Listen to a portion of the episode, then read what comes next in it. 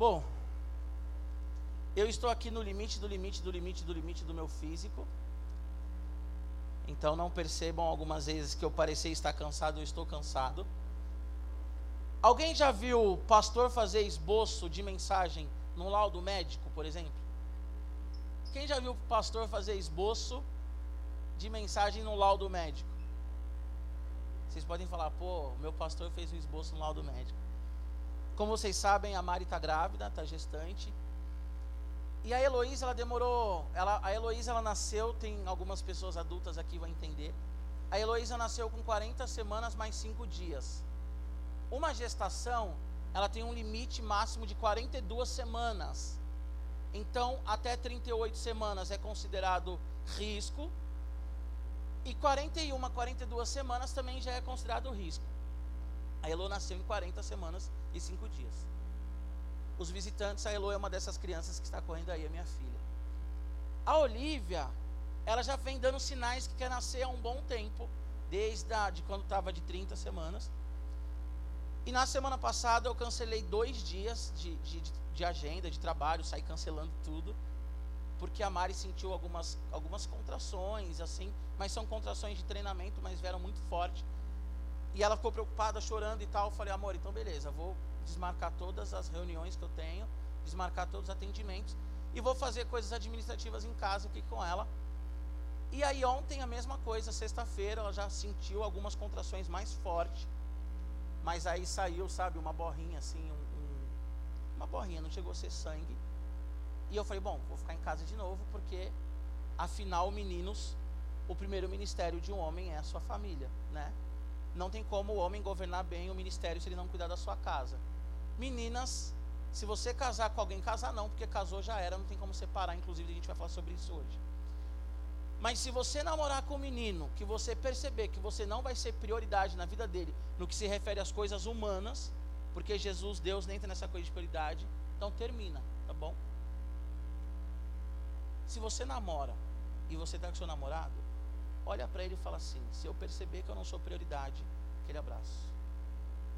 Giovana, pode falar isso pro Tiaguinho. Se eu perceber que não é prioridade, aquele abraço. Né? É isso. É, então eu fui cuidar da Mari e tal, enfim. Só que aí ontem eu tive um aniversário para ir, amém, glória a Deus, aleluia, e eu fui no aniversário. Eu não ia no aniversário, mas eu falei, eu vou para espairecer. Só que aí foi um erro que eu cometi. Porque eu cheguei em casa uma hora da manhã. Quando eu cheguei em casa uma hora da manhã, a minha esposa estava dormindo plena, só que ela passou a noite inteira tendo contrações. Então, quando foi mais ou menos uma e meia da manhã, duas horas da manhã, as contrações voltaram. E aí eu, Giba, já cansado, duas semanas praticamente sem dormir, eu dormi 5 horas da manhã. Falei que eu ia dar alguns, algumas falhas, a voz está de adolescente. E eu fui dormir 5 horas da manhã. A Heloísa, que não tem nada a ver com isso, nos acordou sete e meia da manhã. Porque já estava dia. Ela falou, papai, mamãe já está dia. Vamos brincar. Ok, vamos brincar. E aí as contrações voltaram. Eu fui com a Mari no médico. A gente saiu de casa umas 10 da manhã e ela já estava ou já está com um dedo de dilatação. Vou explicar para vocês. 10 dedos de dilatação, bebê nasce, né? Tem um período aí, 10 dedos. Se ela tivesse de dois, com dois dedos de dilatação, ela já ficaria internada. Então o que a médica fez? Um monte de exame, cardiotoco, um monte de coisa, que vocês vão entender tudo isso mais tarde.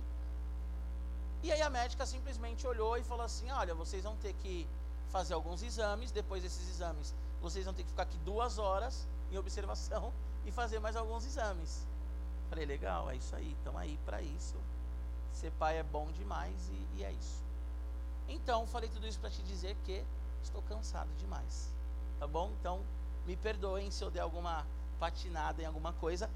Mas no texto bíblico não haverá patinada. Amém? Inclusive a Mari não veio porque ela está de repouso.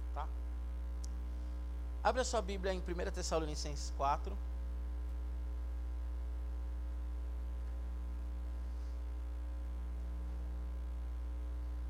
Vocês sabem onde é 1 Tessalonicenses, né? Que eu vi umas risadas e uns comentários daqui, depois está tudo. Tudo fica ampliado aqui em cima. Tudo.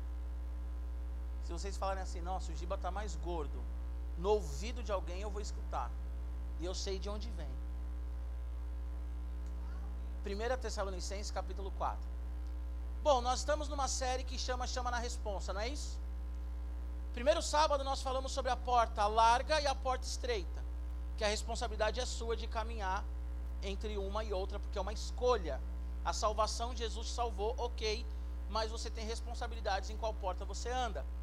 No outro sábado nós falamos sobre meio ambiente, santidade e meio ambiente, que Deus nos fez para cuidar, entre, entre tantas coisas que Deus nos fez, foi para cuidar do meio ambiente. Quero fazer um parêntese aqui. Galera que foi na praça, revitalizar a praça, galera que deu start ao projeto de revitalização da igreja, parabéns. Eu vi as fotos, bom, já expliquei porque não estive com vocês, mas muito legal. O Paulo Júnior, ele tá aí, o Paulinho? Ou ele foi embora? Foi para casa. O Paulinho mandou uma, um e-mail, um, um e-mail, WhatsApp, falei que eu ia patinar. O Paulinho mandou um WhatsApp muito legal. Ele falou que descobriu que a tinta sai do corpo fácil, mas não sai da roupa. Então, por favor, gente, vocês estão com a roupa cheia de tinta aí, já avisa para a mãe. Mas parabéns para vocês que estiveram lá, muito legal, porque nós temos que cuidar mesmo do meio ambiente. Galera do louvor também, Tiaguinho, parabéns, estiveram aqui também na diaconia, alguns bem cansados, a Bia cansada, a Giovana vai fazer o Enem, mas, mas estiveram aqui. Falamos de cuidar do meio ambiente semana passada o nosso querido Arthur falou sobre política. Então nós temos responsabilidade em qual caminho nós vamos andar. Porta larga, larga, porta estreita. Tem isso no YouTube, tem isso no som de Cláudio. Nós temos que ter responsabilidade sobre o meio ambiente. Quem não veio, vou falar para você, para de ser cara de pau. Quando você for no Burger King, no mínimo, pega sua bandeja e joga fora, no mínimo. Sua obrigação cuidar do meio ambiente. O Arthur falou sobre política, não dá para a gente ficar brigando sobre política, porque a nossa morada é celestial, certo? E como que nós vamos encerrar essa série? Nós vamos falar de imoralidade sexual. Não quero ver ninguém levantando para beber água agora, não quero ver ninguém indo para o banheiro agora, não quero ver ninguém fazendo nada agora, porque nós vamos falar de sexo. Certo? Não vamos falar de sexo como se né, fosse um bate-papo, uma pregação mas nós vamos falar sobre imoralidade sexual. E o título dessa pregação é Imoralidade Sexual, a paralisia humana. Repete comigo: imoralidade sexual, a paralisia humana. O que, que é moral? Moral é alguém que segue, segue regras e condutas. Moral, alguém que segue regras e condutas. O imoral, ele é o que faz o contrário ou amoral, não tem regras. Mas o imoral é alguém que faz o contrário, certo? Moralidade, alguém que tem regras e condutas. É interessante que no dicionário também diz assim: moral, pertencente ao domínio do espírito do homem. Presta atenção. O dicionário diz também que moral, moralidade é pertencente ao domínio do espírito do homem, ou seja, você domina, certo? Moral. Imoralidade, você faz coisas que são coisas sem regras. E hoje nós vivemos num mundo sem regra. Afinal de contas, né, parafraseando aí as feministas, meu corpo, minha regra. Só que a vida não é bem assim. Se nós vivemos sem moralidade, preste atenção. Se nós vivemos sem moralidade, se nós vivemos sem regras, Hitler então não pode ser condenado por ninguém. Porque ele matou um monte, já falei isso aqui. Ele matou um monte de gente achando que estava fazendo certo. Então, se você pensa assim, eu vivo como eu quero, então você não pode condenar o outro que vive como ele quer, certo? Já começa por aí. Um pedófilo, então, ele não está errado. E por favor, entenda o contexto, para depois não sair falando, ah, o Giba falou isso, isso, isso. O que eu quero te dizer é: se não existe certo e errado, por que, que nós preocupamos tanto com a vida do outro? Presta atenção. O certo e errado só vale para o outro. Já pensou nisso? Nunca vale para você. A menina teve relação sexual. Você mete o pau.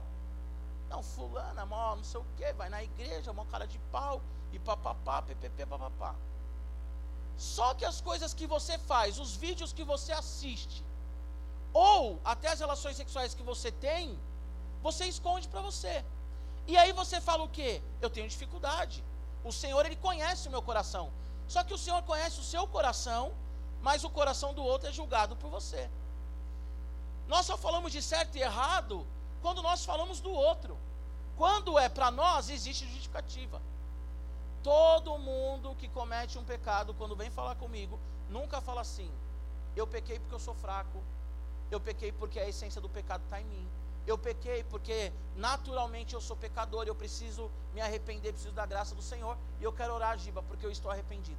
Normalmente, quem comete pecado vem com um monte de justificativa. Ah, mas Giba, a menina tinha um corpo incrível, mas ela me provocou. Tá, mas beleza, José saiu correndo, você não pode sair correndo. Ah, mas os caras vão me chamar de gay. Mas o que importa? O que as pessoas falam a seu respeito ou o que você é diante de Deus? Essas coisas que a gente tem que analisar. Ah, eu fiquei com o menino porque ele é lindo, ele é maravilhoso, ele é cheiroso. Ok. Só que ele não é para você. Pelo menos não por enquanto. E se a sua amiga fica, você mete o pau na sua amiga. Mas para você tudo está certo. Isso, além de ser imoral, é hipócrita, né? Além de ser imoral, é hipócrita. O que, que é paralisia? Paralisia é a perda da sensibilidade. Isso é paralisia. A perda da sensibilidade ou da coordenação motora, vamos assim dizer, é, é parcial ou total. O que nós vamos entender aqui? Que o apóstolo Paulo escrevendo à igreja de Tessalônica, 1 Tessalonicenses, capítulo 4, ele vai falar exatamente sobre isso. Agora, o que, que me chama a atenção quando eu estava estudando aqui? A relação do apóstolo Paulo com a igreja de Tessalônica é igual a minha relação com a de vocês. Porque o apóstolo Paulo, capítulo 1, 2 e 3, ele começa falando, 1 e 2 na verdade, ele começa a falar: Eu sou muito feliz, eu sou muito feliz de ser, agora estou colocando as minhas palavras, de ser o pai na fé de vocês, de ser quem gerou o evangelho em vocês. Porque vocês, Tessalonicenses, além de receber bem o evangelho, vocês ainda foram portas para que Macedônia e a Cássia também ouvissem o Evangelho. Eu estou muito feliz, Tessalonicenses, porque eu escuto coisas incríveis ao respeito de vocês. E eu falei, uau, é eu e o Radical Team. Fico muito feliz que vocês, alguns, né? Eu sei que alguns vão dar risada, mas eu fico muito feliz que alguns aqui são bons alunos, né? E aí talvez a maioria vai dar risada. Mas eu fico muito feliz. Eu fico muito feliz que vocês têm vida com Deus, eu fico muito feliz de ver pessoas que cometiam pecado, que luta contra. Falar algo também que eu sempre repito aqui. O pecado na nossa vida tem que ser um acidente. Ninguém dirige um carro para bater, mas você pode bater um carro, certo? Pecado na nossa vida é um acidente, não pode ser uma realidade. Eu fico feliz que tem muitos aqui que eu estou vendo, e muitos que não estão aqui hoje, que me ligam e falam assim: Giba, ora por mim, que me manda mensagem, ou que fala, Giba, vamos conversar, porque eu não aguento mais o meu pecado. Isso é incrível. Incrível. Quando um adolescente ou qualquer ser humano chega e fala assim, me ajuda, porque eu não aguento mais o meu pecado, isso é incrível. Uma da, da, das formas de você perceber se você é cristão, se você tem vida com Deus ou não, é exatamente o pecado te incomodar. É exatamente o pecado causar em você um, Sabe assim, é exatamente você olhar no espelho e falar assim: o que, que eu fiz? O que, que eu fiz? Por que, que eu fiz isso? Eu preciso de ajuda. Legal, isso quer dizer que você está em Jesus. Agora, se você peca, peca, peca, peca, peca, peca, peca, querido, tem alguma coisa errada. E não vem com o papo de que, ai, o amor do Senhor, o amor do Senhor. Eu ouvi algo de um pregador chamado John Piper, que é um cara incrível. E o John Piper ele fala uma coisa muito legal. Você não vê Paulo falando tanto de inferno. Você não vê João falando de inferno. Dificilmente você vê alguém falando de inferno. No Antigo Testamento fala-se pouco do inferno. Quem que fala do inferno várias vezes? Jesus. O que, que isso quer dizer? Gênesis Apocalipse é a palavra de Deus. Inspirada por Deus, tem a mesma validade. Mas o próprio Jesus vem à terra e ele fala do inferno. O inferno existe, o inferno é real. Não dá para a gente viver um evangelho que não tem não tem dor, que não tem o peso do pecado. Se não tem o peso do pecado, tem alguma coisa errada. Mas o apóstolo Paulo está feliz aqui, porque ele está falando do, do, das coisas boas dos Tessalonicenses. E é a nossa relação aqui. E aí depois o apóstolo Paulo ele vira a chavinha. Ele fala assim: só que é o seguinte, apóstolo Paulo, estilo Giba, né? Giba revista atualizada. O apóstolo Paulo fala assim: só que é o seguinte, tô aqui para agradar ninguém não, xará. Tô aqui para ficar também bajulando ninguém não. Bajulando ele fala mesmo. Tô aqui para ficar bajulando ninguém não. Não tô aqui para buscar aprovação de ninguém não.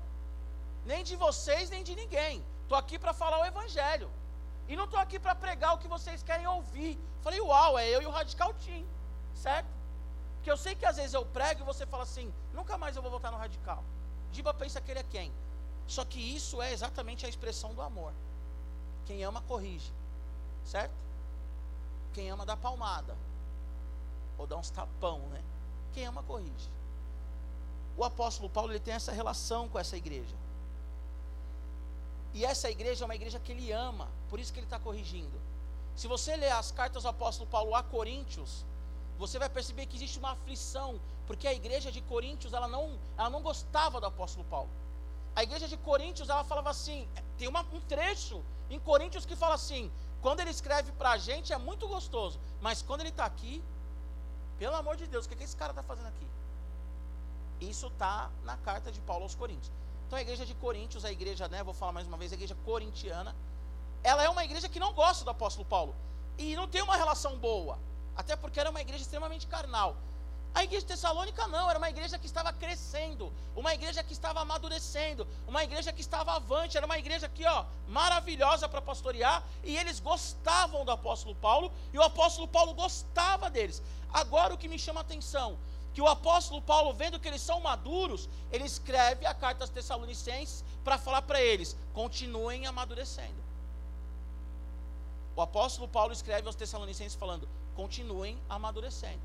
Essa mensagem que nós vamos ouvir essa noite é para você que tem uma vida sexual ativa, parar de ter, tomar vergonha na cara e parar de ter. E para você que nunca teve relação sexual com ninguém, falar assim: é isso que eu quero, quero chegar no meu casamento virgem, porque o sexo é para o casamento. É isso que o apóstolo Paulo está fazendo. É o seguinte: vocês estão bem na fé? Estamos bem, Paulão. Então, peraí, continua bem. E ele vai e escreve para os caras. Ele está motivando os irmãos de Tessalônica ao crescimento e o amadurecimento. Ele escreve para o crescimento e para o amadurecimento. A palavra imoralidade sexual, ela vem do grego porneia. Pornografia, vem tudo daí. Porneia. Segue comigo o que significa porneia. Adultério. Porneia adultério. Traição é imoralidade sexual. Traição agride e ofende a Deus. Não sei com quem eu estava falando esses dias, não sei se era com um adulto ou com um adolescente. Você já parou para pensar que lá em Malaquias a Bíblia diz que Deus ele odeia o divórcio? Imagina Deus falar que odeia algo. Deus odeia o divórcio. Não odeia o divorciado, não confunda. Mas ele odeia o divórcio. Imoralidade sexual, porneia, adultério, homossexualidade, porneia, relação sexual com animais, tem um nome, mas eu não lembro agora. Relação sexual com parentes próximos. Então essa coisa de ai, é meu parente próximo, não sei o que, esquece. Adoração a ídolos porneia, você vê que a palavra porneia, que está falando de moralidade sexual, também significa adoração a ídolos. Preste atenção aqui, ó, isso é sério. A palavra porneia, que é traduzida por imoralidade sexual, que está falando de adultério, homossexualismo, ter relação com parente, ter relação com animal, é a mesma palavra que pode ser traduzida e no Novo Testamento algumas vezes é para idolatria. Ou seja, imoralidade sexual é idolatria. Ter relação sexual antes do casamento é idolatria. Relação homossexual é idolatria. Relação com animais Idolatria. Relação com parente próximo, idolatria. Porneia é também fornicação. Fornicação é o sexo fora do casamento ou antes do casamento. Presta atenção no que eu vou falar para você. Imoralidade sexual te impede de crescer.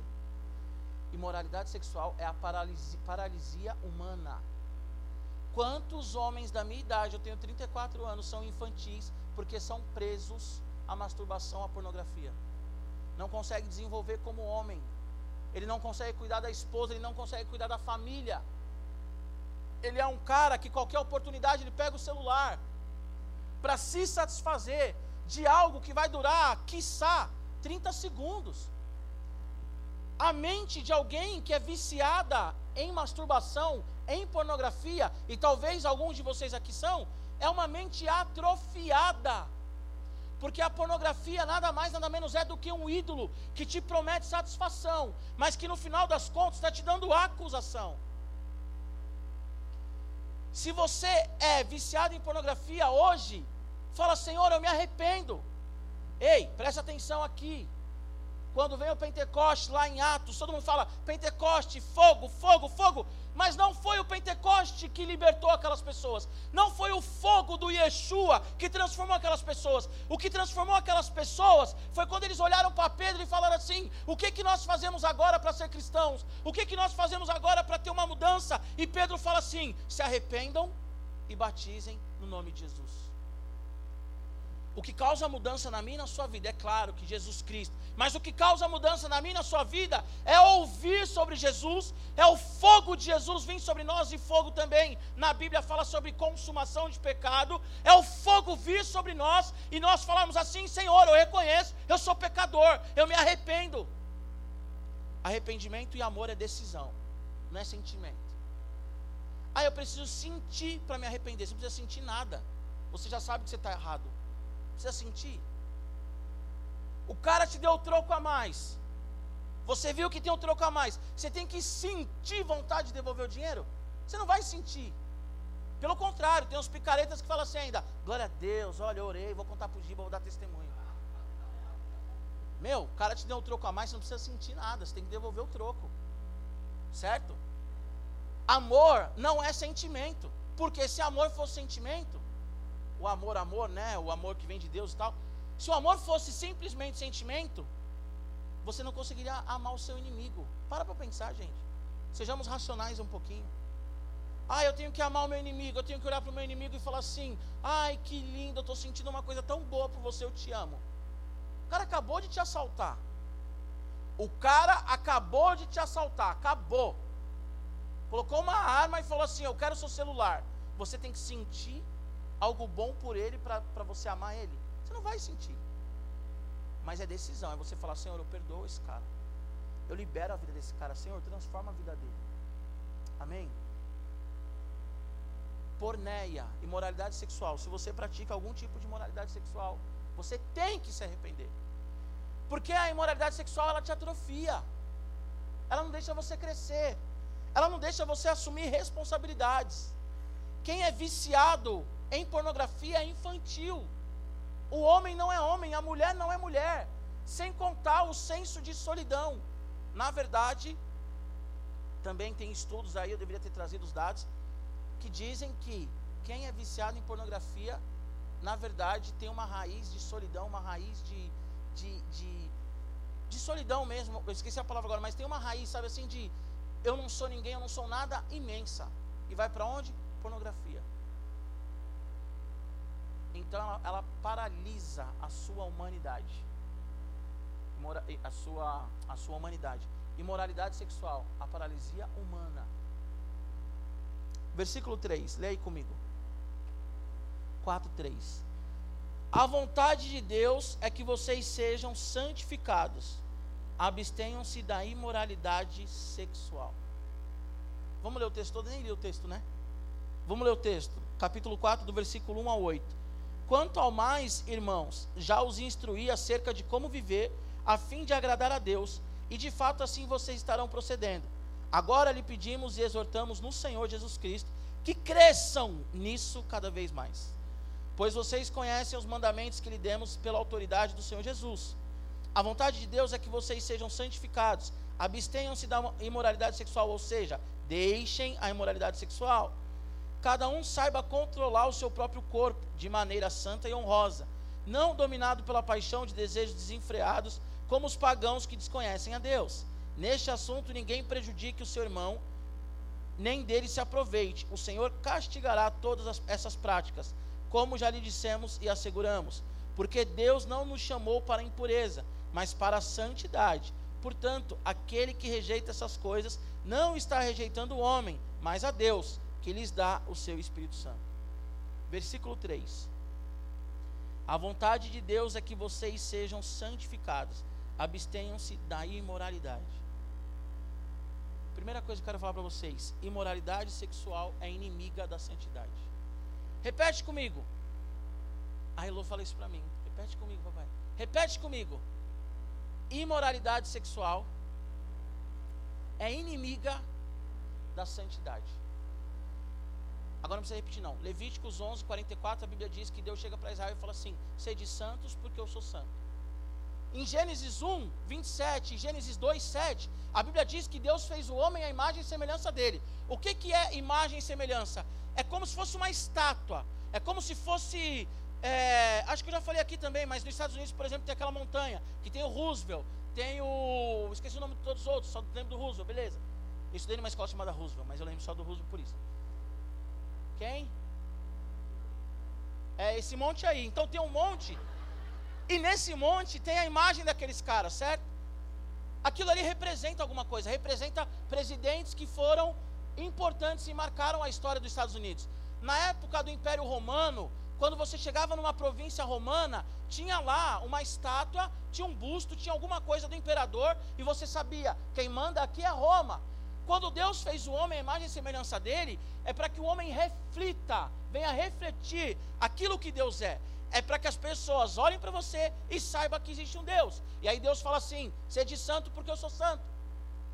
Qual que é o contexto de Levítico sede santo porque eu sou santo? Porque eles estavam no meio de pagãos. E no meio dos, pagão, dos pagãos havia homossexualismo. Havia homem que colocava o, o filho no fogo para demônio. Havia homens polígamos. Deixa eu te falar uma coisa: Deus ele fez o homem para ter uma mulher. A nenhum momento você vê na Bíblia Deus aprovando os homens terem várias mulheres. Pelo contrário. Por que, que existe a guerra entre os árabes e os judeus? Porque Sara falou assim: olha Agar, que bonitinha, que novinha. Frequenta lá o bailezinho funk, vai lá. E aí o, o, o Abraão falou assim: sucesso, nega véia. Você já tem 90 anos, você está me dando Agar?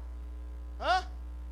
Já ouviu aquele ditado? Trocar uma de 40 por uma de 20 por. Uma de 40 por duas de 20 é ditado também. Mas já ouviu aquele ditado?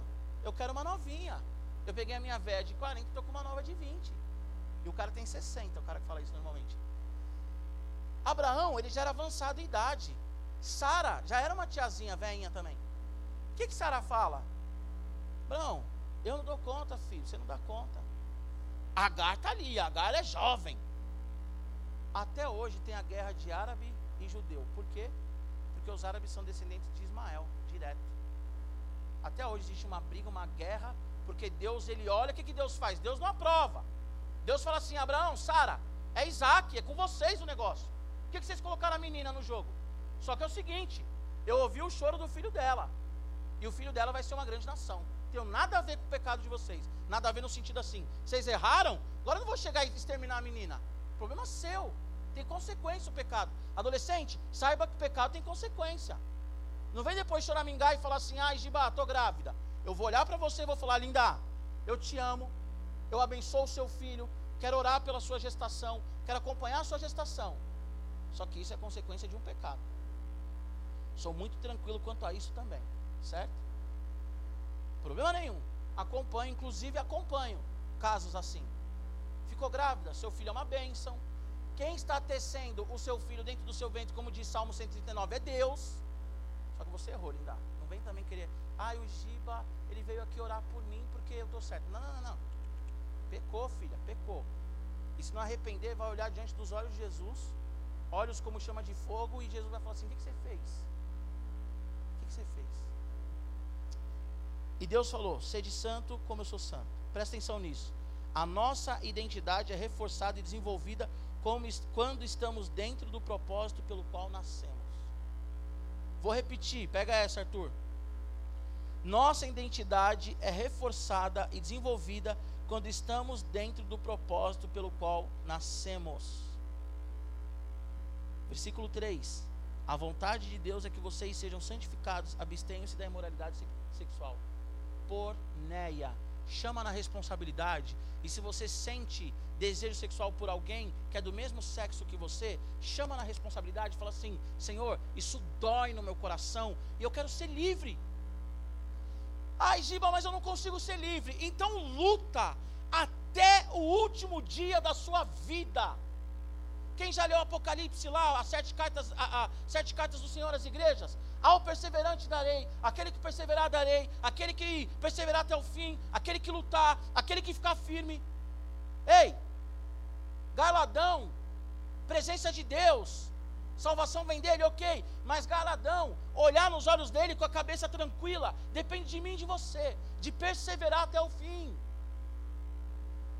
Você acha que quando eu olho no espelho e eu vejo que eu engordei absurdamente em 10 anos, e você acha que quando eu olho para uma Coca-Cola e eu pareço um, um, um, cara da Cracolândia, você acha que eu falo assim, ah, eu vou me entregar mesmo, quer saber, traz um balde aí de Coca-Cola.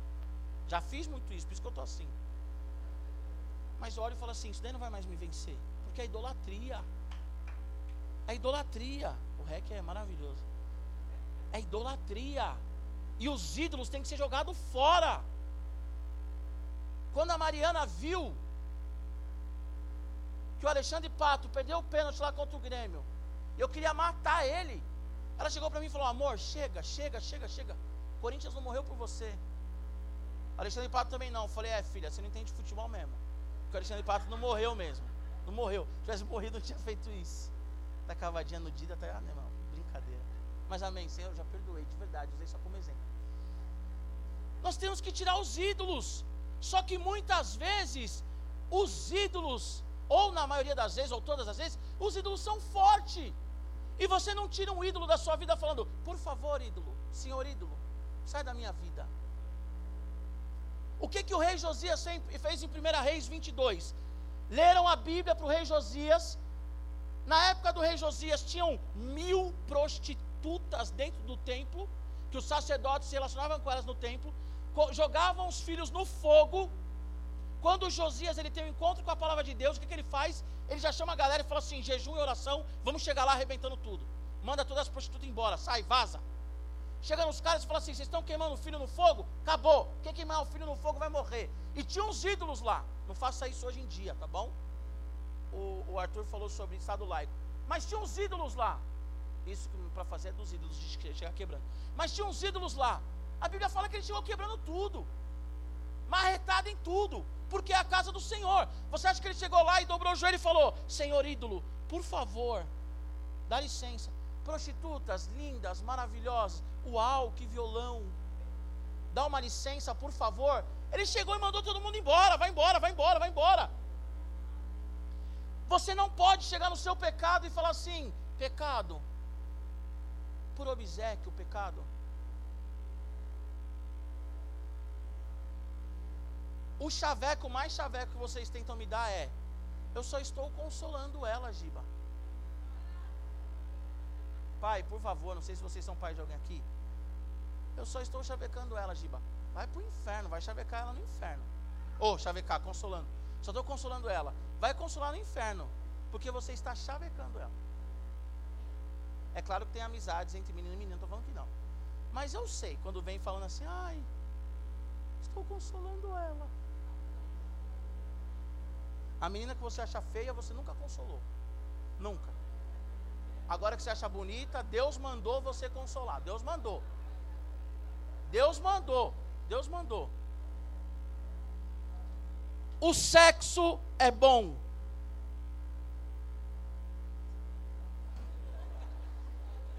O sexo é bom. Amém? Ele foi criado por Deus. O sexo é bom ele foi criado por Deus. Mas o sexo que é bom e foi criado por Deus foi feito para o casamento. Olha aqui para mim. Olha aqui para mim. O sexo é bom. Foi criado por Deus, mas ele foi feito para o casamento. O sexo que, que é bom, criado por Deus, que é bênção, que é presente para o homem e para a mulher, se ele for feito fora do casamento, ele é maldição. O sexo é bênção se é dentro do casamento. Fora do casamento, o sexo é maldição. Ai, mas eu amo ele, é o homem da minha vida. Né? Então casa. Ai, mas eu não consigo pagar minhas contas, ele não paga nem o meu McDonald's. Então não tem relação sexual, filha. Ué? Não tinha nem que namorar. Aí a gente sai junto e ele não paga nenhuma bala para mim. Então não namora. Se tiver um consentimento, quem quiser pagar bala, paga, enfim. Mas se não consegue se manter, mesmo porque o seu pai e a sua mãe não vai sustentar o seu casamento, né?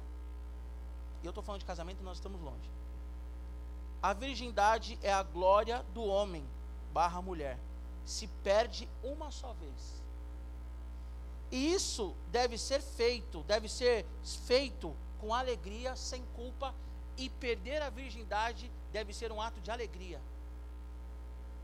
Muitas pessoas têm, têm perdido e têm trocado esse ato de alegria por causa de uma escada num prédio, por causa de uma escada na escola, por causa de um fundo de um carro velho, que se fosse novo também não mudaria em nada. Muitas meninas estão trocando a glória da virgindade pela vergonha, pela maldição da virgindade. E muitos meninos têm trocado a glória da virgindade pela vergonha da virgindade. E aí, não vem com essa que tipo assim, eu sou homem, eu sou o garanhão. Nada a ver, nada a ver. O homem tem que se guardar para a mulher também. O homem tem que, ser, tem que ter hombridade. Sabe o que é hombridade? Hombridade é você se guardar para sua mulher. Hombridade é você chegar na sua roda e falar assim: Eu sou virgem. E aí? E aí? Só que eu não vou chegar no meu casamento cheio de culpa, não, Xará.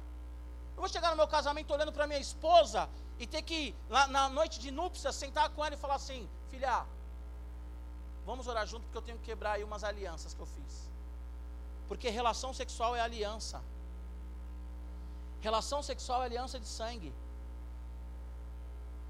Todo pacto na Bíblia ou toda aliança na Bíblia de vida envolve sangue.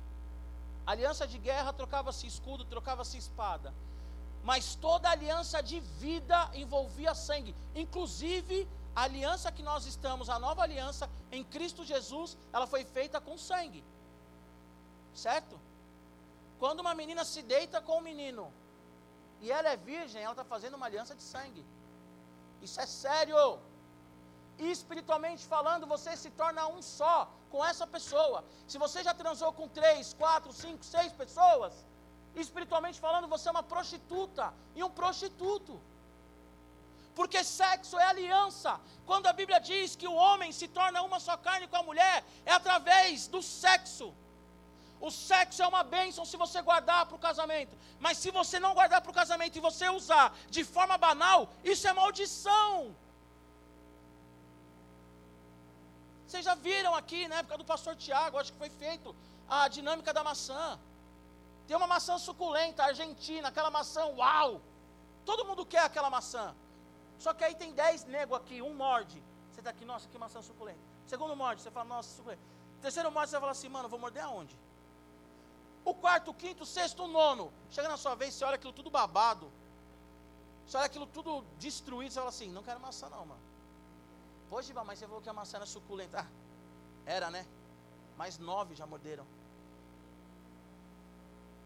Menina, talvez o homem, talvez o homem de Deus não vai casar com você porque você vive ou viverá, espero que não, uma vida promíscua. Menino, menino, para homem e para mulher, não tem nada aqui, machismo, feminismo, a igualdade, homem, mulher. Meninos, talvez vocês não vão casar com uma bela moça porque tem uma vida promíscua. O sexo é bom, foi feito por Deus, é um presente para o casamento. Vai ser incrível. O lua de de vocês vai ser incrível.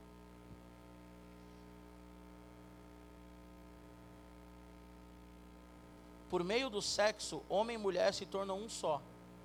Se completam. Por meio do sexo, homem e mulher se tornam um só, se completam. Por meio da relação sexual, homem e mulher refletem a Trindade, refletem o que Deus é. Um só. Duas pessoas, uma só. Eu e a Mariana somos um só. Ah, Giba, então se eu tiver relação sexual antes do casamento? Pornografia, porneia, imoralidade sexual. Imoralidade sexual ofende a Deus. Deus não fez o casamento, o, o sexo antes do casamento. Ai, mas eu li a Bíblia lá e eu vi no Antigo Testamento que, ai, o pai mandou, o Abraão mandou lá o servo, o servo falou com a moça, com a Rebeca, o Isaac, o Isaac a viu de longe, ela viu de longe, e a Bíblia fala que eles entraram na tenda. Eu quero entrar na tenda, eu vi um menino lindo, eu vou uma menina linda, eu quero entrar na tenda. Presta atenção aqui, presta atenção aqui, estuda a Bíblia um pouco, estuda com os pais, os pais estudem com os filhos. No Antigo Testamento, se um homem tivesse relação sexual com uma mulher, já se tornava marido daquela mulher. Se você se relacionou sexualmente com alguém, você já se torna homem daquela mulher e você já se torna mulher daquele homem. Tem que assumir. E homem não é quem faz sexo, homem é quem assume. Morar junto não é compromisso. Ser amigado não é compromisso, é falta de vergonha na cara. Porque das cinco minutos eu vou embora. Compromisso é casar. Chama a responsabilidade, porque a virgindade, a sua virgindade depende de você. Ah, Giba, mas se eu for abusada, se eu for estuprada, tal, é outra coisa.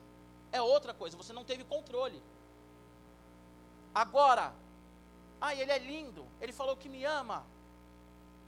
Poxa, tá caindo nessa ainda, gente. Não dá. Capítulo, versículo 4 e 5. Deixa eu olhar aqui que está meio escuro, né? Versículo 4 e 5.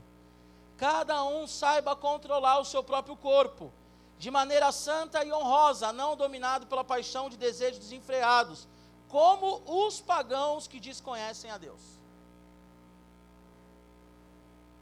Segunda coisa que eu quero falar para você, repete comigo aí, ó. Imoralidade sexual domina a pessoa, fazendo delas irracionais. Agora é pansexual, agora é bi, tri, tetra. Daqui a pouco chega o Galvão. É tetra! Daqui a pouco é hexassexual. O Brasil não é hexa e a pessoa é hexassexual. Tudo isso é imoralidade, lindo. Deus, ele fez o homem para a mulher e fez a mulher para o homem. Vamos pela lógica. Lógica. Se o homossexualismo fosse algo bom, homem com homem, mulher com mulher gerariam filhos. Nós só estamos aqui porque um hétero se relacionou com uma mulher que é hétero. Sejamos lógicos. Cachorro. Agora eu vou falar do vira-lata, não do cachorro que você tem em casa. Espero que o seu cachorro não seja assim. Mas o cachorro. Cachorro está no cio. Ele gruda na perna do homem, ele gruda na perna da mulher, ele gruda no, no, no, no, ursinho dele de pelúcia, ele se relaciona com a cadela, que é a irmã dele, ele se relaciona com o pai, se relaciona com a mãe, o cachorro se relaciona com todo mundo. Porque ele é um cachorro, porque ele é irracional. O que o apóstolo Paulo está falando aqui, olha, presta atenção, gente. Que o apóstolo Paulo fala aqui, não sejam dominados pela paixão, pelo desejo desenfreado, como os pagãos que desconhecem a Deus. Cada um saiba controlar o próprio corpo. Ai, Giba, mas eu acho a menina um corpo fantástico. Mas ela não é sua esposa, lindo. Mas eu quero ter relação com ela. Você então é irracional. Você não pode ver alguém que você acha bonito e você quer ter relação. Ah, eu quero me relacionar com o menino, com a menina, com o adulto, com a criança, com, com quem eu ver pela frente. Você é irracional. O que, que o apóstolo Paulo fala aqui? Controlem a própria vontade, não sejam voltados para as paixões, paixão carnal, imoralidade sexual. Aqui ele está falando do que eu estou falando. E ele fala assim: não seja como pagão. Quem que é o pagão? É o cara, não vou citar aqui religião, mas é o cara que seis meses é mulher e seis meses é homem. Isso é bizarro. É o cara que tem relação sexual com dez meninas na escola e ele fala assim: eu sou o cara. Se a sua identidade está nas meninas que você tem relação sexual ou nas meninas que você beija, porque isso é mais preventivo. O sexo, eu espero, em nome de Jesus, que seja mais preventivo. Sua realidade talvez seja o beijo. Se você se vangloria porque você beija 10 meninas na escola, ah, eu estou me formando, vou fazer o Enem, mas eu já passei o rodo. Você é um idiota. E se você não se arrepender, você vai para o inferno. Ou você vai olhar para Jesus e Jesus vai falar assim: Quem falou para você beijar aquelas meninas todas? Meus amigos, Jesus, mas foi ele que, que morreu por você? Foi eles que fizeram você? Foi eles que sonhou com você? Foi eles que quando você estava na barriga da sua mãe já sabia como você era? Eu tenho certeza que Jesus também não vai ser igual todo mundo acha. Ai lindo, entra aqui no céu. Vai ser ai lindo, entra aqui no céu para quem está ali com ele. A Bíblia fala que vão chegar falando, preguei, expulsei demônio, profetizei. Ele vai falar, não te conheço. Oh, Jesus ele olhou para Pedro, discípulo, estava junto. Não, você não vai morrer não, Jesus, você não vai morrer não.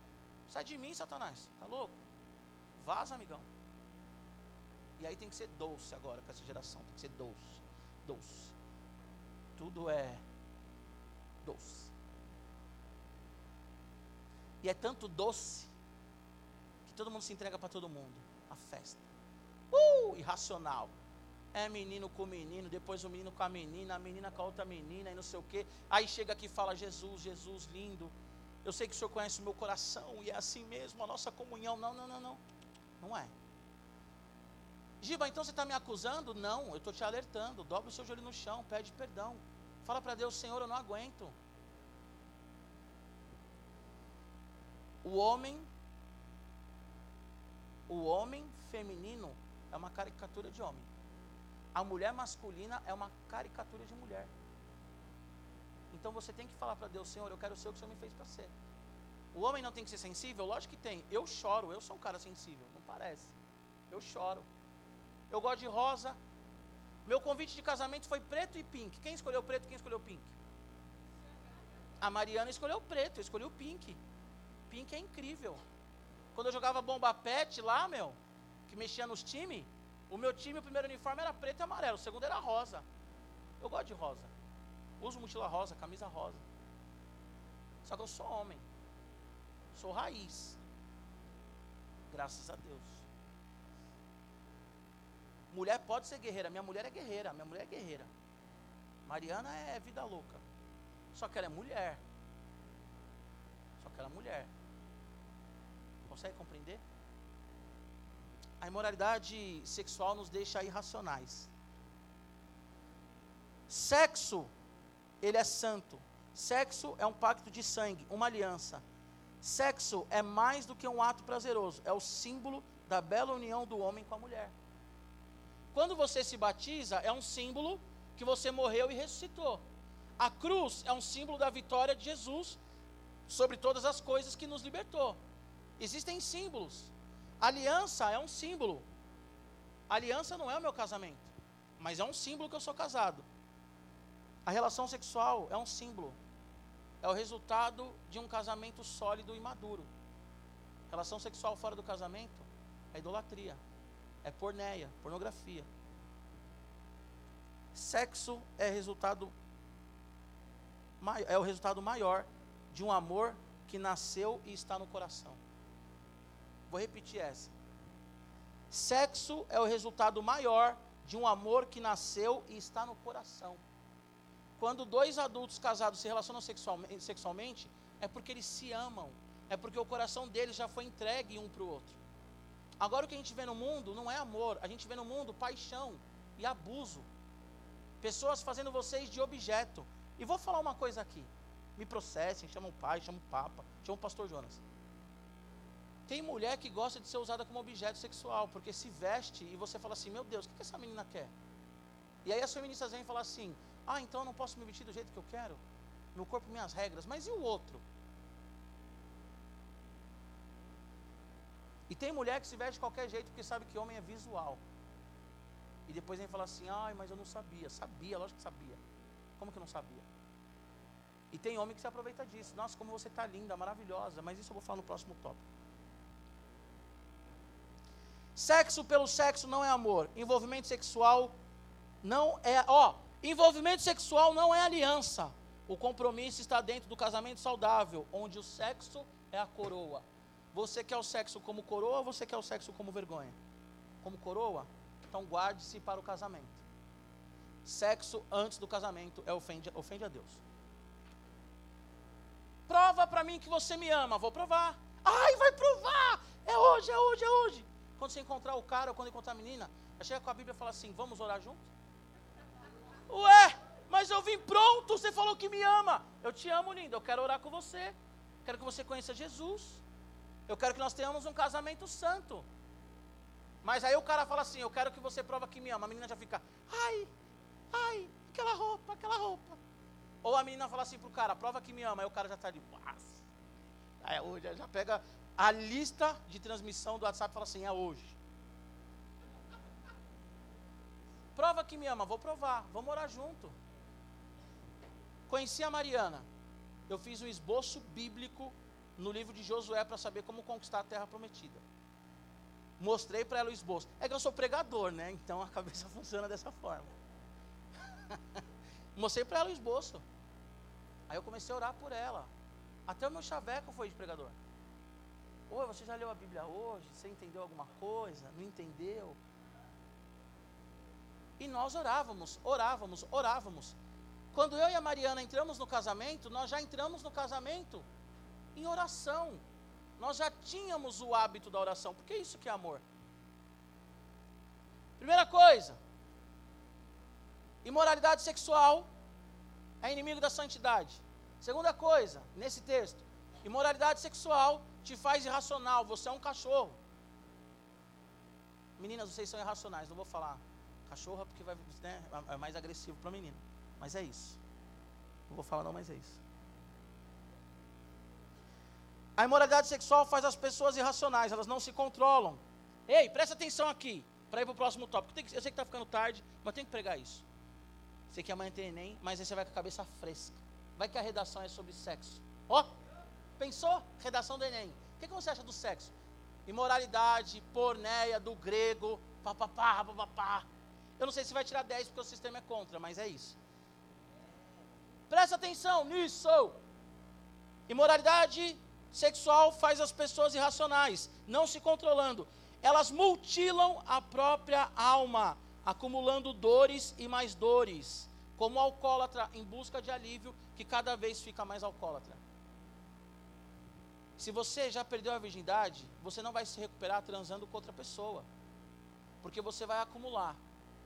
Giba, não precisa levantar a mão, não, tá, gente? Fica para você isso daí, depois a gente começa sozinho. Particular, eu, se for menina, eu, você, a Mari, se for menino, eu e você. Giba, eu já perdi a virgindade. Se arrependa.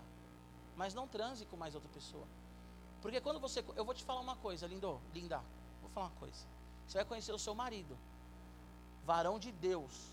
Jeová vai colocar na sua frente. Aí você vai falar assim: Ai, agora tudo aquilo que eu vivi acabou. Tudo aquilo que eu sofri acabou. Eu encontrei o homem da minha vida. Eis que um dia ele vai falar assim para você: Você já namorou alguém? Você já ficou com alguém? O que, que você acha de santidade sexual? Se ele for de Deus, né? Aí você vai começar a chorar. Chorar. Se você não se arrependeu, se você se arrependeu, você vai olhar para ele tranquilo vai falar assim: olha, perdi a minha virgindade, só que é o seguinte, me arrependi. Me guardei para você, estava te esperando, meu amor, em oração. Agora, se você teve relação com, com dois, com, não que com um é permitido, tá bom? Estou falando para quem já perdeu. Quem não perdeu, você está ouvindo a palavra agora. Se você perder depois disso, é falta de vergonha na cara e você vai responder para Deus. Para quem já perdeu, estou falando. Não transa com mais um, com outro, com outro, com outro. Porque imagina você olhar para o seu marido, seu noivo, e falar assim: Ah, eu não sei com quantos homens eu me relacionei. Imagina o peso que vai ter sobre você. Imagina menino, bonitão, garanhão, garanhão, pegador. Você chegar para a mulher da sua vida e falar assim: Já tive relação com tanta mulher que eu não sei. Você corre o risco da pessoa olhar para você e falar assim: Eu não estou preparado para isso. A pessoa pode falar: Estamos juntos, mas a pessoa pode falar: Não estou preparado para isso. Tenho que assustar porque é meu papel também. Terceiro ponto: imoralidade sexual nos torna abusadores. Repete comigo aqui, ó. Imoralidade sexual nos torna abusadores. O menino que ele é imoral sexualmente, o que, que ele faz? Ele já sabe quem que ele quer levar para ter relação sexual, ele inventa uma festa no predinho, regada de bebida. E ele fala assim: Ô lindinha, só toma um, um golinho, tô com você, nada de mal vai te acontecer. Covarde, abusador, hipócrita, demoníaco, satanás do inferno.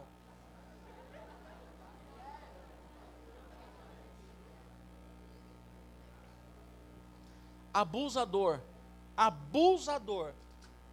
Menina que fala assim, ai, antes de eu conhecer a Mariana, uma menina da igreja, olhei para a menina, achei ela linda, falei, Senhor, é a mulher da minha vida. Ela, é, era a época do Orkut. Aí ela começou a me mandar foto no, no tipo privado do Orkut. Tô bonita, foto de biquíni.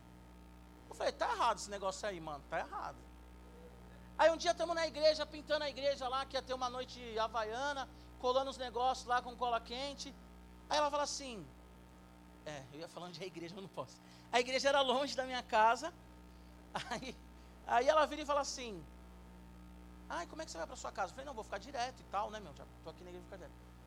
Aí vamos lá em casa. Ah, vamos, por que não? mora com o pai, com a mãe, com o irmão, vamos. Aí, de repente, falei, não, tranquilo, tal dela. Ah, mas não repara não, porque minha família não está em casa. Eu falei, ô Jesus, e aí? A menina era bonita, era bonita. A menina era bonita. Mas era o laço do passarinheiro, era o capeta.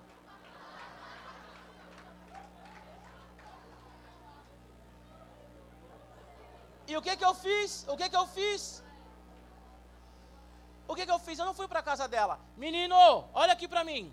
Se alguma menina mandar mensagem para você com foto de biquíni, porque se bem que hoje já é nudes, né? Evoluiu a coisa. Foto de biquíni, nude, seja lá o que for, bloqueia. Meninas, mesma coisa. Se o cara mandar, se for da igreja do radical, fala comigo. Fala comigo. Já tem um gabinete, já conhece com pai e com mãe, já denuncia se for mais velho, não tem problema. For adulto. A Bíblia, em, primeiro, em 2 Samuel 13, 1, 17, fala do caso de Tamar e Aminon. Quem conhece? Aminon, ele era apaixonado por Tamar. Ele queria Tamar. Tamar, Tamar, Tamar, ficou doentinho. Aí ele tinha um amigo do capeta também, Jonadab. Fala assim: Ô, você quer aquela moça?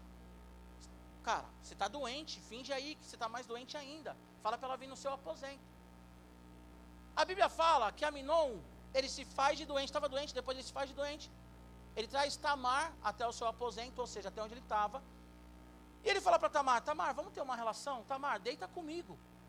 Tamar fala assim: Não, não, não. Não é assim que fazem as coisas aqui em Israel. Tamar sabia da imoralidade sexual. Não é assim que se fazem as coisas em Israel. O texto diz que aquele homem que amava aquela moça, ele era mais forte do que ela e ele a estupra. Quando esse homem a estupra, a Bíblia diz que o nojo que ele sente dela, que o ódio que ele sente dela é muito maior do que o desejo. Aquela mulher que conhecia os princípios de Deus fala assim: Ei, se você falasse com meu pai, ele me daria para você, ou seja, nós poderíamos casar. Agora não me deixa sozinha, não me abandona. Ele chama, porque ele era filho do rei, ele chama um dos empregados e fala: manda essa mulher embora. E Tamar ela é expulsa daquele aposento. Ela entra virgem, aquele homem seduz ela e ela sai como uma qualquer. Sabe por quê? Porque aquele homem ele era um abusador. Mulheres, vocês já estão se comparando aos homens, mas vocês são extremamente auditivas, elogio. Falou que cortou o cabelo, falou que você está linda, você já, ah, é o homem da minha vida. Esse cara pode ser um abusador e ele sabe disso. E ele vai se fingir de doente. Meninas adolescentes do Radical Team, para com esse papo ridículo. Eu vou levar ele para a igreja. Não vai. Você não vai trazer ele para a igreja. Você vai transar com ele porque ele quer abusar de você. Meninos do radical, para com essa palhaçada de tipo, ah, eu vou levar, vou trazer ela para a igreja. Não vai trazer para a igreja. Você vai cair. Depois eu vou te tratar com amor, mas você vai cair. E a dor da queda é indescritível. Presta atenção. Aminon amava, queria Tamar. Ele estupra aquela menina. Depois ela fala assim: Vamos casar, vamos ficar junto. Ele fala assim: Manda essa mulher embora. Porque ele era um abusador. A imoralidade sexual nos faz abusadores. Menina, tá namorando. Não tá na ideia de namorar, mas tá namorando. Passou a mão em você. Você fala pro cara: Sai da minha vida. Ah, Giba, você está sendo radical. Você tem que guardar o seu coração. Ah, eu não conto para ninguém, só está nós dois aqui. Jesus está em qualquer lugar. A sua consciência está em qualquer lugar. Se você não ama Deus o suficiente, a sua consciência está em qualquer lugar. De você chegar na sua casa, olhar para o seu pai e falar: Pai, eu estava na casa da minha amiga fazendo trabalho. E você estava, na verdade, com, fazendo uns amassos, tendo uns amassos. Ou você, menino, covarde. Menino covarde, menina é pior do que menina. Menino é uma raça pior do que menina. Porque pega o celular e as mulheres estão se igualando. Pega o celular e manda para todo mundo. Peguei, fiz e aconteceu, nem, nem aconteceu nada. Levou um fora. A menina olhou e falou assim: se liga, seu retardado feio. E o menino pega o celular e manda para todo mundo. A imoralidade sexual nos torna abusivos.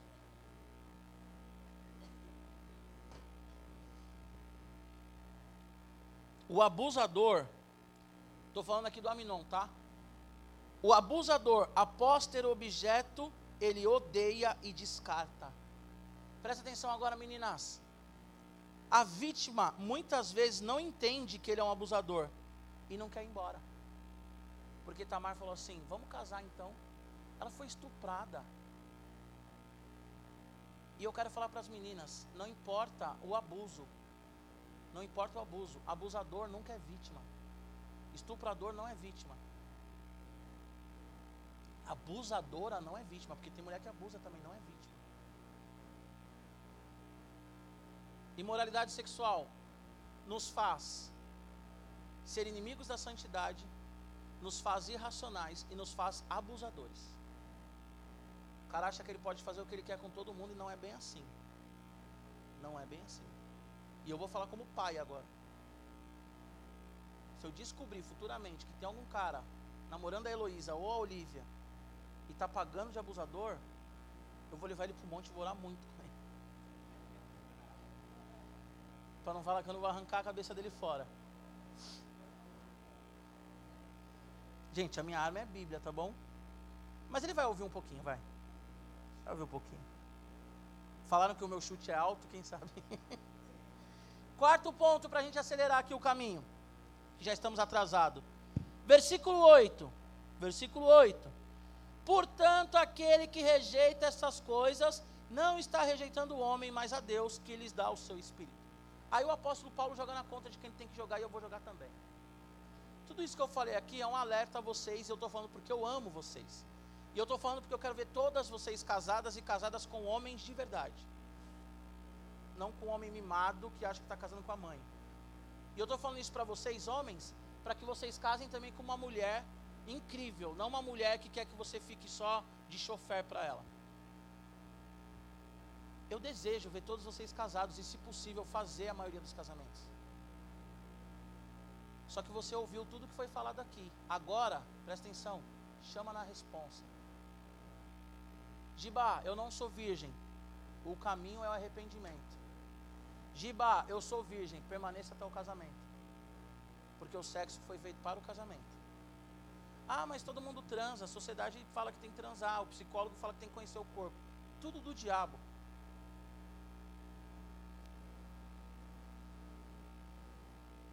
Eu vou tentar finalizar aqui.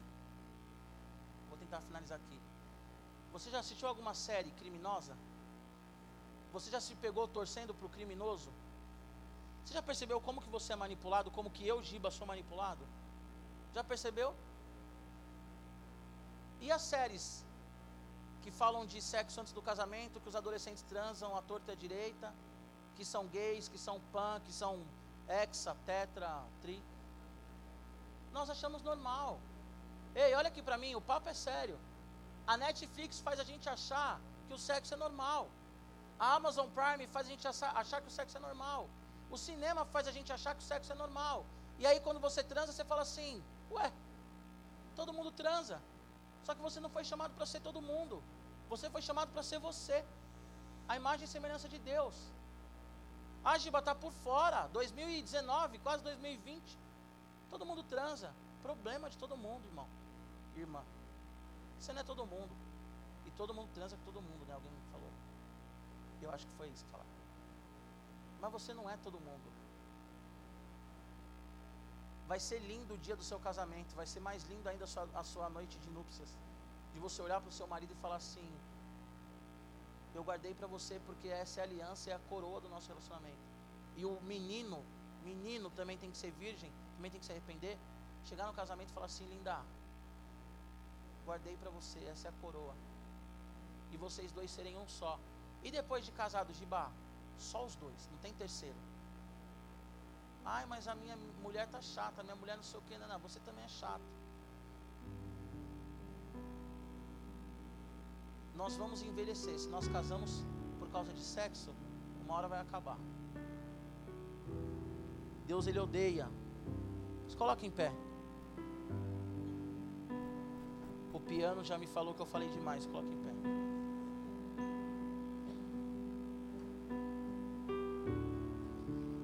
Uma coisa: os dias que eu estou mais cansado é os dias que eu demoro mais. Não sei porquê, é mistério. Quando eu estou descansado é uma bala, mas quando eu estou cansado. Presta atenção nessa frase. Santidade sexual nos amadurece, não paralisa. Santidade sexual. Vou falar de novo, presta atenção. Silêncio. Santidade sexual nos amadurece, não paralisa. Santidade sexual é louvor a Deus. Santidade sexual nos dá segurança e autocontrole e nos torna adoradores. Se você guardar a sua virgindade para o casamento, ou você que já perdeu a virgindade, se você se arrepender e só vier se relacionar no seu casamento, isso é louvor a Deus. Isso é adoração a Deus. Se você tiver uma vida sexual promíscua, você não entendeu o Evangelho. Você é só mais um no meio da multidão, Barrabás, falando crucifica Jesus. Talvez eu não tenha falado aqui, ou se eu falei já nem lembro mais. Masturbação é imoralidade sexual. Não importa o que o psicólogo fala. Porque se você pensa em alguém que não é sua mulher ou seu marido, como se fosse, já é pecado. Nossa, que chato ser crente. Não, é libertador. Libertador, porque você não precisa sair transando com todo mundo para provar quem você é. É libertador. Pode ser chamado do que for, é libertador. Isso é libertador. Ser cristão é ser o Cristo na cruz, que as pessoas falaram: Você salvou tanta gente, desce daí, prova para mim que você é poderoso. E Jesus fala assim: Não, não devo nada para você. Ser cristão é ser o Cristo. Que o diabo falou assim: transforma essas pedras em pães. Quando Jesus estava 40 dias sem comer, ele falou assim: somente ao meu Deus eu vou prestar culto, eu vou adorar, e nem só de pão vive o homem. Vou tentar o Senhor, meu Deus. É libertador o diabo olhar para sua cara e falar assim: Eu quero que você transe com alguém. E você falar assim: Problema seu, diabo. Eu adoro Jesus. A minha vida é com Jesus. Se você não é virgem, não precisa vir aqui à frente, não quero expor ninguém dessa maneira. Se você não é virgem, se arrependa. Se arrependa. E fala para o Senhor, Deus, eu quero dizer não ao homem que eu transei, à mulher que eu transei. Quero dizer não à vida sexual que eu tive até aqui. E eu quero esperar, Senhor, o meu marido e a minha esposa para louvar o Senhor na noite de núpcias. Se você é virgem, Senhor, eu quero me manter virgem até o casamento. Chama na responsa. Se você foi abusado ou abusada, a gente já orou aqui várias vezes. Mas de repente isso para você foi um roubo e de fato foi. Você fala, Senhor, eu libero a pessoa que abusou de mim. E eu creio que o Senhor pode fazer tudo novo também, do abuso. Amém? Vamos dar as mãos para ser uma coisa mais forte.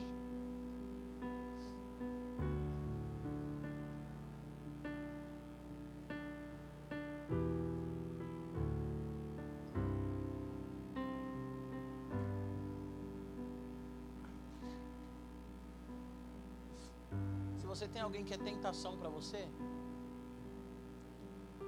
para de seguir no Instagram, desfaz amizade no Facebook, para de ficar stalkeando a pessoa. Se tem um ator ou uma atriz que mexe com você, para de assistir a série, os filmes que essa pessoa faz. Seja inteligente. Não ficar trazendo para você aquilo que vai te destruir ou que te destrói. Se você já namora e o seu namorado é um abusador, manda ele embora. Porque Deus ele quer te dar o melhor, não quer te dar um abusador. Um casamento abusivo não glorifica o Senhor. Eu falo isso para alguns casais aqui do Radical. Se o seu namoro é um namoro abusivo, ou se o seu namoro é um namoro que já tem prática sexual, que você adiantou o casamento na questão do sexo, a tendência é que no casamento, em algum momento, você se separe porque você está vivendo as coisas erradas e está pulando etapa. Então, chega. Com carinho de pai, com carinho de amigo, com carinho de irmão, carinho de pastor, com carinho de líder, com carinho de um ser humano que é igual a você, chega. Chega de sexo, chega de defraudação. Chega de brincar com o corpo. Chega dessa coisa de meu corpo, as minhas regras, porque se você está aqui, porque o seu corpo é templo do Espírito Santo, você não é dono de nada.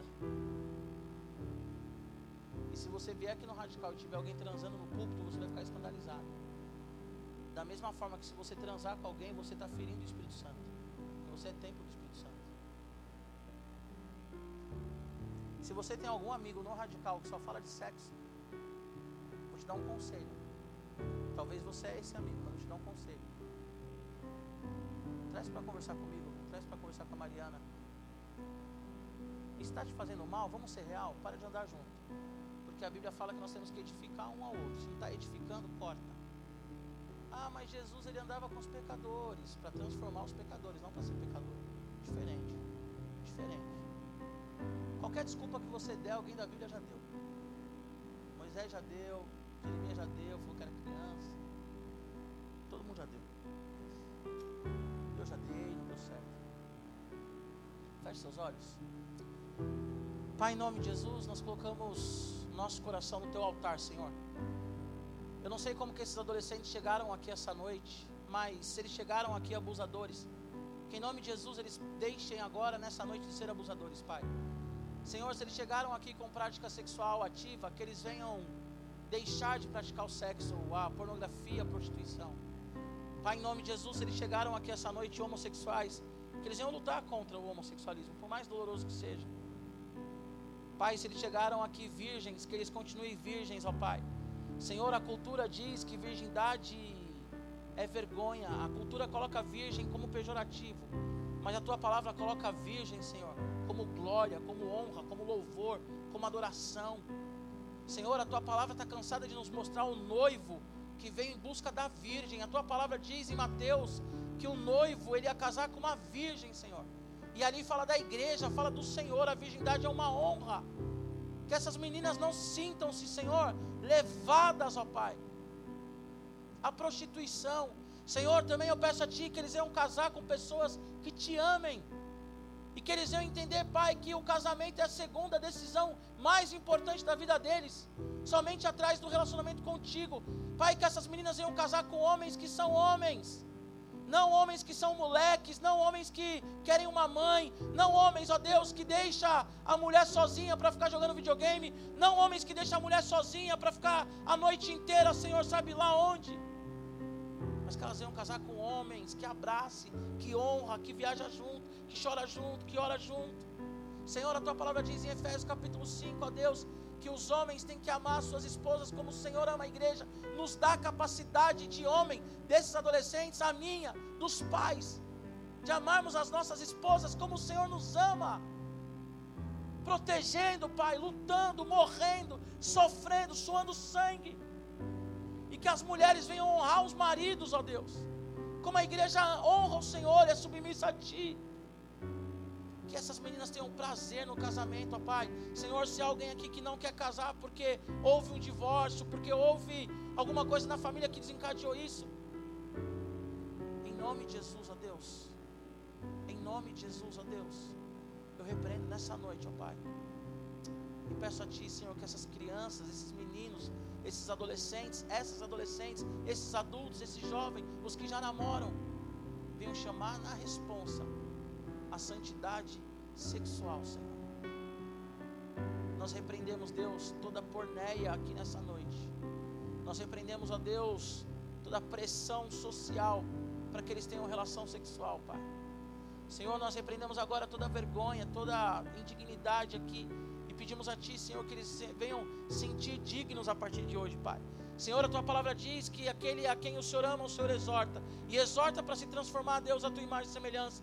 Pai, a tua palavra diz que as nossas vidas vai passar pelo fogo, Senhor. E aquilo que é palha, madeira, feno vai ser queimado e vai passar só aquilo que te agrada, Pai. Que a nossa vida venha agradar a ti, Senhor. Oh, Deus, que a nossa vida venha agradar a ti, Senhor. Pai, que nós vamos nos manter em santidade, corpo, alma e espírito até o dia da tua volta. Senhor, nós não queremos ser infantis, nós não queremos viver uma paralisia humana, que é a imoralidade sexual, mas nós queremos avançar até a imagem do Senhor. A tua palavra diz, ó Deus, que nós vamos chegar à estatura do varão valoroso que é o Senhor Jesus. Senhor, eu profetizo, Deus, que eu estou diante de adolescentes santos, adolescentes, ó Pai, virgens, que tenham um, um orgulho bom a esse a esse respeito, Deus. Adolescentes que já perderam a virgindade, mas que nessa noite estão se reconciliando contigo. E tendo orgulho também, Deus, do arrependimento, orgulho bom de se arrepender no teu altar, ó Pai.